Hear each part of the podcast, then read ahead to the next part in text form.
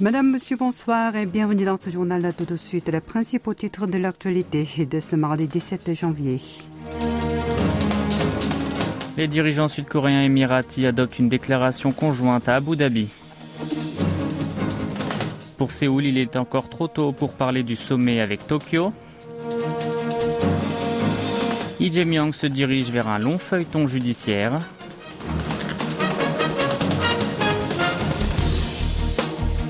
Et enfin, drame d'Itaewon, fin des travaux de la commission d'enquête parlementaire.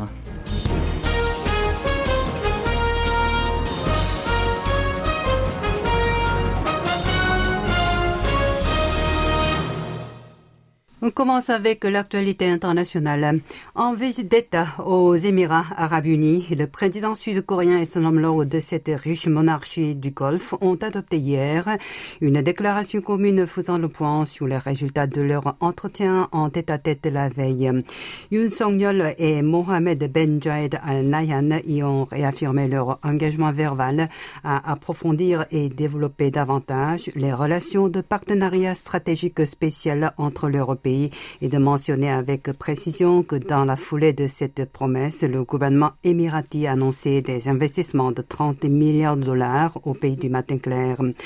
Selon le bureau présidentiel de Yongsan, la publication du texte illustre explicitement la confiance solide d'Abu Dhabi envers Séoul et son locataire, a annoncé s'attendre à ce que le mariage des capitaux de la fédération de cette principauté et des capacités dans les industries de pointe de la Corée du Sud crée une synergie porteuse de valeur sur le marché mondial. Le document fait également état de la nécessité de renforcer la coopération bilatérale visant à promouvoir la paix et la stabilité au Moyen-Orient, ainsi que du développement nucléaire et balistique nord-coréen. Les deux hommes y condamnent fermement les tirs de missiles balistiques d'une ampleur inédite que Pyongyang a effectué l'an dernier et reconfirment qu'il faut y donner une réponse coordonnée. La déclaration précise aussi les moyens de collaboration dans plusieurs autres domaines allant du changement climatique au projet spatial. Hier, Yoon a par ailleurs pris part à un forum d'affaires réunissant des chefs d'entreprise des deux côtés. L'occasion pour ceux-ci de conclure 24 autres mémorandums d'entente de plus de 6 milliards de dollars. Prochaine destination, la Suisse avec au programme la participation au Forum économique mondial de Davos, entre autres. Le président de la République a rendu visite dimanche à l'unité militaire sud-coréenne HAK présente aux Émirats arabes unis. Dans sa prise de parole devant les soldats, Yoon Suk-yeol a déclaré que, je cite, la sécurité d'un pays frère est la nôtre, l'ennemi est l'État le plus menaçant pour les Émirats arabes unis, l'Iran, et celui pour la Corée du Sud et sa voisine du Nord. Fin de citation. Ces mots ont fait réagir l'opposition. Le Minju, sa principale force, dénonce une nouvelle gaffe diplomatique portant atteinte aux intérêts nationaux. Selon le parti de centre-gauche, les propos du chef de l'État sont susceptibles de donner une impression négative que Séoul considère Téhéran comme une menace militaire. Le bureau présidentiel de Yongsan a rapidement tenté de calmer le jeu. Selon lui, la remarque de son locataire n'a rien à voir avec les relations sud-coréano-iraniennes. Même réaction de la part du ministère des Affaires étrangères. Celui-ci a en outre tenu à évoquer le fait que l'unité est composée seulement de non-combattants et qu'elle a pour mission d'entraîner l'armée locale et protéger les ressortissants sud-coréens sur place en cas d'urgence. Pourtant, les propos en question ne sont pas passés inaperçus auprès des autorités intéressées. Selon l'agence de presse de la République islamique d'Iran, le porte-parole du ministère des Affaires étrangères a annoncé que Téhéran les prenait au sérieux et attendait des explications du gouvernement de Séoul. Les dirigeants sud-coréens et japonais partagent la nécessité d'améliorer les relations bilatérales, mais il est encore trop tôt pour prévoir un sommet. Un responsable du bureau présidentiel de Yongsan a tenu ses propos hier devant les journalistes aux Émirats arabes unis où Yoon Song-yeol est en visite en ce moment.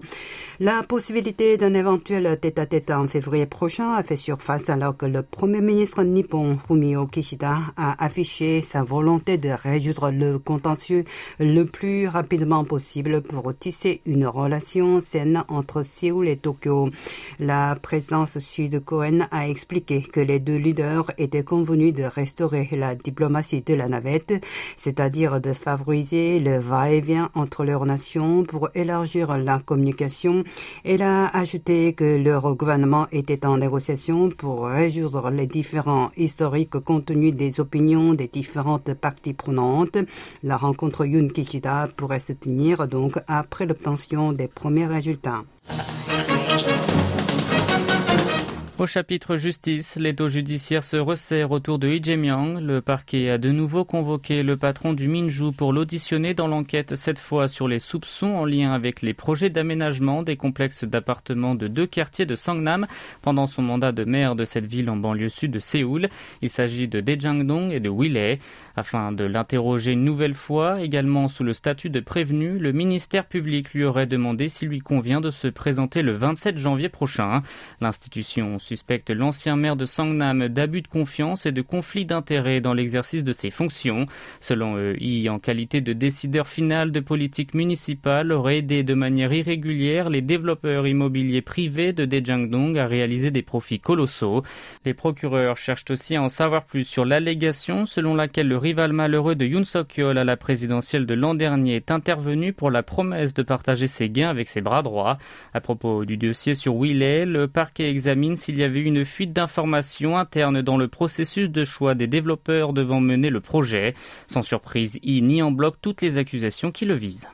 Justice toujours, l'ancien patron et propriétaire de facto du groupe Sambangul est de retour à Séoul aujourd'hui après huit mois de cavale étranger. Kim Song-tae a été arrêté le 10 janvier dernier en Thaïlande.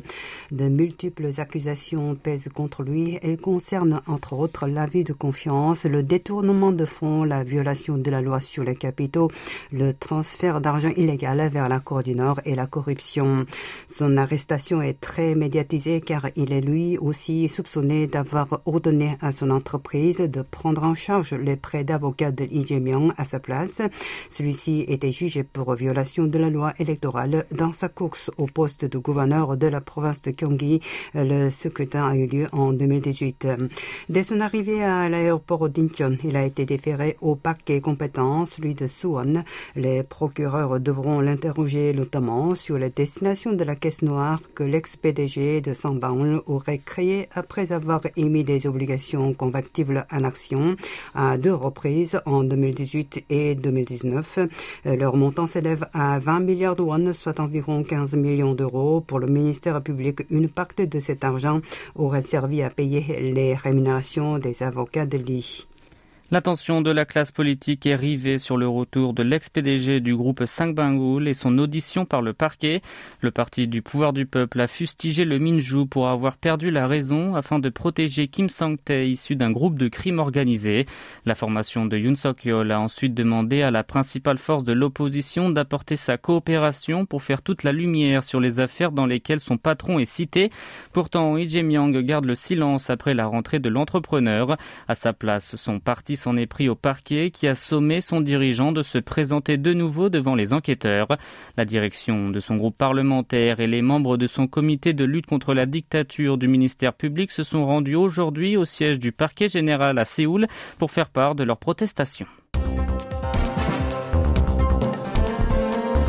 Vous êtes à l'écoute du journal en français sur KBS World Radio. On revient sur le drame d'Itaewon. La commission ad hoc d'enquête parlementaire sur cette bousculade mortelle boucle aujourd'hui ses travaux de 55 jours. Si la loi permettant la constitution de ce dispositif a été adoptée le 24 novembre, un peu plus de trois semaines après la tragédie, ces députés n'ont pu entamer leurs activités nécessaires dignes de ce nom en cause. Les deux camps étaient convenus de les lancer après le vote du projet gouvernemental du budget 2023 qui a eu lieu beaucoup plus tard qu'initialement prévu. Le chef de la commission, le député Woo Sang-ho du Minju, la principale force de l'opposition, a donc regretté l'insuffisance de temps. Ses collègues du camp d'en face semblent quant à eux estimer que les enquêtes ont permis d'éclaircir euh, dans une certaine mesure les causes de l'accident qui ont coûté la vie à 158 personnes le 29 octobre lors de la fête d'Halloween. Les élus n'auront désormais qu'à rédiger un rapport qui rend compte des résultats de leur mission, mais il reste toujours divisé sur son contenu. Suite à l'assouplissement des restrictions sanitaires liées au Covid-19, les Sud-Coréens sont nombreux à prévoir un voyage à l'étranger.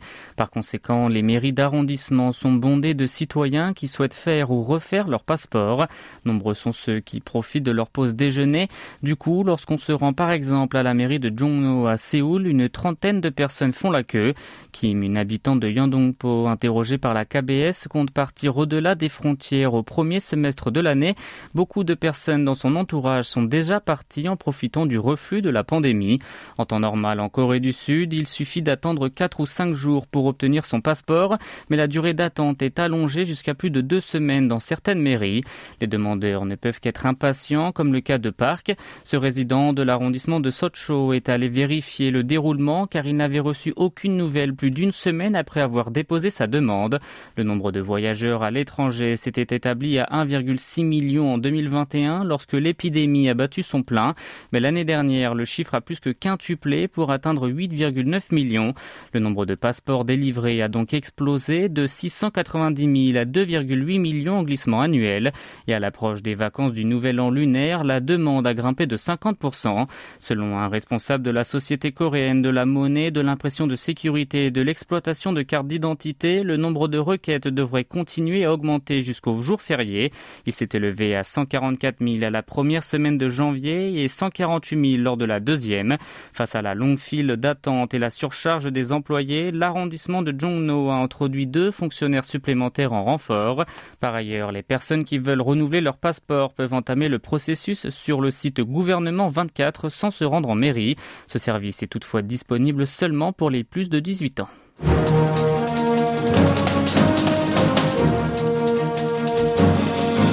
C'est la fin de ce journal qui vous a été présenté par Yun Hee Jong et Maxime Lalo. Merci de votre fidélité et bonne soirée sur nos ondes.